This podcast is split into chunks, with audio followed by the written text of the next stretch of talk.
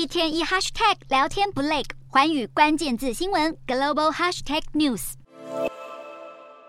中国国家主席习近平在众多解放军将领簇拥下走进指挥所，受到海军官兵掌声迎接。解放军三天环台军演一落幕，习近平就前往位于广东湛江的解放军南部战区海军总部视察，并对身处南海、台海第一线的官兵信心喊话。在命令官兵捍卫领土主权后，习近平又再度老调重弹，把训词转到中共二十大精神以及中国社会主义。随着中国扩建军力，侵扰邻国海域，国际反中声浪也水涨船高。德国外交部长贝尔伯克十三日访中前夕，德国外交部严明在先，警告中国不要再升高台海紧张局势。另外，在美国，不只是政府把中国视为头号竞争对手，就连普遍社会大众都越来越反中。根据最新民调，高达八十三趴的美国民众对中国抱持负面看法，其中更有三十八趴美国人直接把中国视为敌人，比率较去年暴增十三趴。而对于习近平的国际角色，美国民众也非常不看好。七十七趴受访者对习近平能处理国际事务不怎么有信心，四十七趴则是完全没有信心。分析认为，在这样的疑虑之下，美中两国想要在解决国际冲突、气候变迁等方面紧密合作的可能性越来越低。